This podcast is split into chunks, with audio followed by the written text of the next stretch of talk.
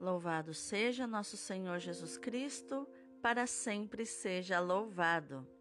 Hoje é segunda-feira, 30 de agosto de 2021, 22 semana do Tempo Comum. São Cesário de Arles, rogai por nós. A leitura de hoje é a primeira carta de São Paulo aos Tessalonicenses, capítulo 4, versículos do 13 ao 18. Irmãos, não queremos deixar-vos na incerteza a respeito dos mortos, para que não fiqueis tristes como os outros que não têm esperança. Se Jesus morreu e ressuscitou, e esta é a nossa fé, de modo semelhante, Deus trará de volta com Cristo os que através dele entraram no sono da morte. Isto vos declaramos, segundo a palavra do Senhor, nós que fomos deixados com vida para a vinda do Senhor, não levaremos vantagem em relação aos que morreram. Pois o Senhor mesmo quando for dada a ordem, a voz do arcanjo e ao som da trombeta, descerá do céu, e os que morreram em Cristo ressuscitarão primeiro.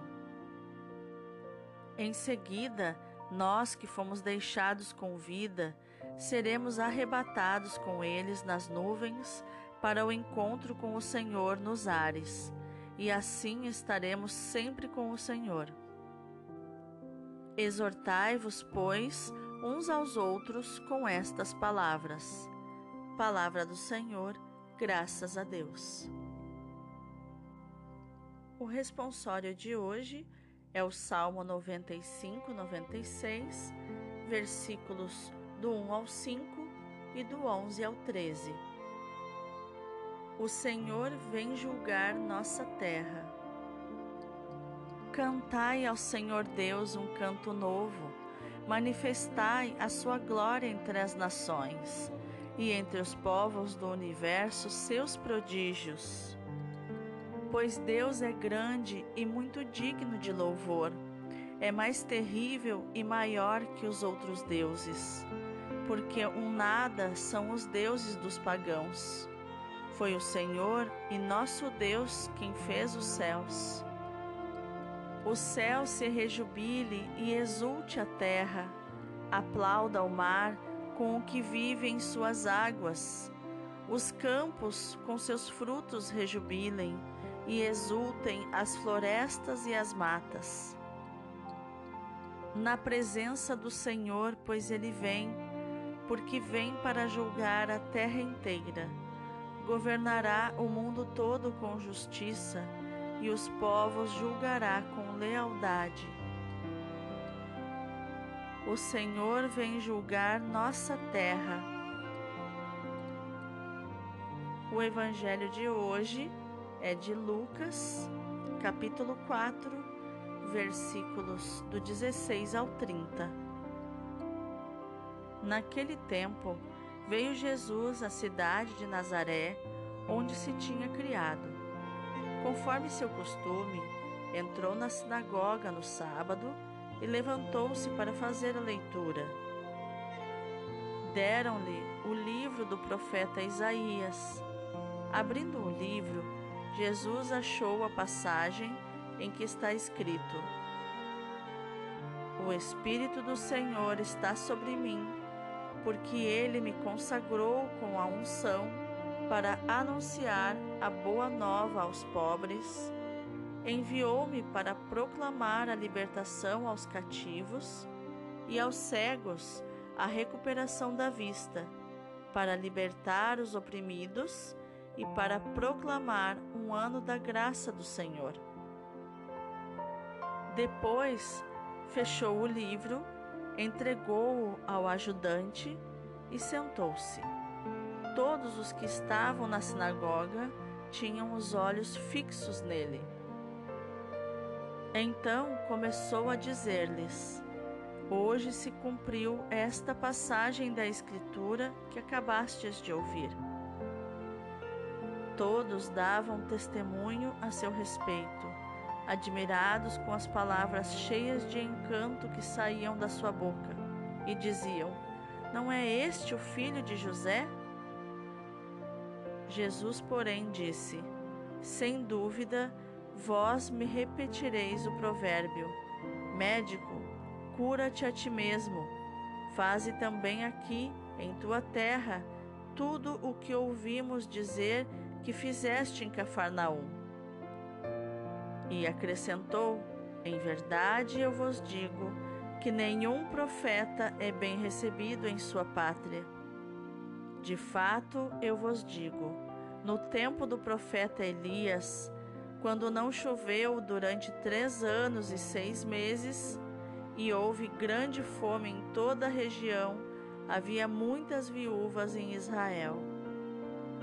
No entanto, a nenhuma delas foi enviado Elias, senão a uma viúva que vivia em Sarepta, na Sidônia. E no tempo do profeta Eliseu, havia muitos leprosos em Israel, contudo, nenhum deles foi curado, mas sim Naamã, o sírio. Quando ouviram essas palavras de Jesus, Todos na sinagoga ficaram furiosos. Levantaram-se e o expulsaram da cidade. Levaram-no até o alto do monte sobre o qual a cidade estava construída, com a intenção de lançá-lo no precipício. Jesus, porém, passando pelo meio deles, continuou o seu caminho. Palavra da salvação Glória a vós, Senhor. Então, o que as passagens de hoje podem nos ensinar sobre inteligência emocional? A leitura de hoje nos mostra Paulo ensinando a sua comunidade dos Tessalonicenses com uma linguagem simples e cheia de imagens a questão escatológica para a qual tende toda a carta. Toda a carta dele é, tem essa visão do que virá depois, da, da volta de Cristo, de toda essa parte que nós chamamos de escatológica. O apóstolo Paulo, ele já tinha anunciado insistentemente a parousia de Cristo, que é a volta de Cristo. E os tessalonicenses julgavam que se tratava de algo iminente que já iria acontecer. E eles estavam com medo que na volta de Cristo não tomassem parte aqueles membros já falecidos da comunidade depois de Paulo ter ido embora. Mas Paulo não podia garantir se se tratava de um acontecimento próximo ou que estivesse distante. Por isso, ele orientava a sua comunidade a estar sempre vigilante, unidos a Cristo na fé, na esperança e na caridade, para estarem preparados para receber essa salvação que Jesus lhes alcançou com a sua morte e ressurreição. Paulo também usa com eles a linguagem apocalíptica para dizer que o tempo da vida de Cristo é um tempo fixado um kairós. Você sabe o que é um kairós? É diferente do cronos. Aqui no mundo, nós vivemos no cronos, que é o tempo cronológico, que passa com horas, minutos, segundos, dias, meses, anos. O Kairos é o tempo de Deus, é o tempo que se passa na eternidade, onde só existe o agora. Tudo é agora. Quando você for é, entrar no Kairos, ou depois da sua morte, ou na vinda de Cristo, se ele vier no, no, neste tempo ainda, você entrará no Kairos, que é a eternidade, onde não existe início nem fim, existe o agora. E é isso que o salmista canta no salmo de hoje. que o Senhor virá julgar a nossa terra, que o Senhor virá e que os outros deuses não existem. Só o nosso Criador é que existe. E por isso o louvamos e bendizemos, pois é o nosso único Deus, é glorioso, maravilhoso, majestoso, soberano. No Evangelho de hoje, Jesus se comporta com autoridade, a sua postura, as suas palavras, a forma que ele lê e tudo o que ele quer dizer com tudo o que ele faz. Jesus segue o rito da sinagoga. Levanta-se, vai ler, é-lhe dado o rolo ele abre-o. É um momento solene que Lucas aqui sublinha. Jesus proclama a página profética e interpreta: Cumpriu-se hoje esta passagem da Escritura que acabais de ouvir. Jesus é o profeta prometido. O tempo presente é o Kairós, o tempo providencial que é preciso acolher. Jesus não precisa se autoproclamar e dizer eu sou o Messias. A única coisa que ele faz é revelar a verdade. Hoje se cumpriu a Escritura. E a postura de Jesus causa reação, uma reação violenta de todos os que estavam na sinagoga. Os ouvintes reagem manifestando espanto pelas palavras de Jesus e pelo modo como ele as pronuncia, palavras repletas de graça. Alguns reagem negativamente, de modo crítico e mesmo agressivo contra Jesus. A proposta da salvação provoca reações diferentes e, por vezes, opostas. Jesus usa a postura do adulto. No entanto, os participantes da sinagoga não reagem como adultos, e sim como crianças cheias de revolta, rebeldes diante da verdade. Mas isso adianta? Adianta me revoltar contra a verdade? É inútil? Ah, louvado seja, Senhor, por tudo quanto realizastes e realizes em nosso favor.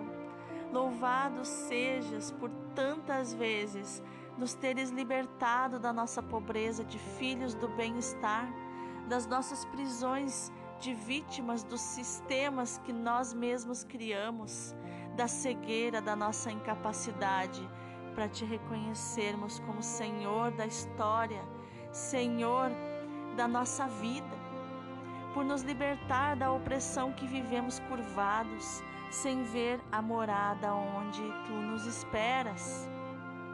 Pai Santo e bom, faz-nos mais uma vez ouvir o anúncio da salvação, faz-nos ouvir as palavras do teu Filho. Cumpriu-se hoje esta passagem da Escritura que a, que a Escritura se cumpra na minha vida hoje, Pai. Que a autoridade de Jesus se cumpra hoje na minha vida, Pai.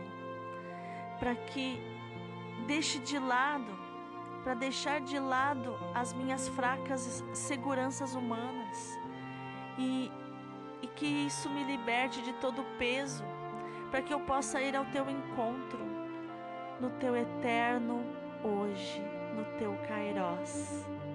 Amém. Meu irmão, minha irmã, isso que eu te desejo hoje, o Kairós de Deus, a eternidade, o eterno hoje, o eterno agora.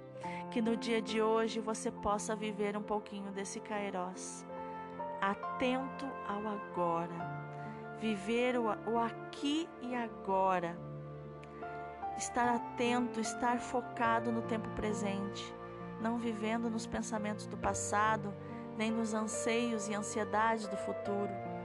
mas no aqui e agora. É isso que eu te desejo no dia de hoje. Deus abençoe o teu dia.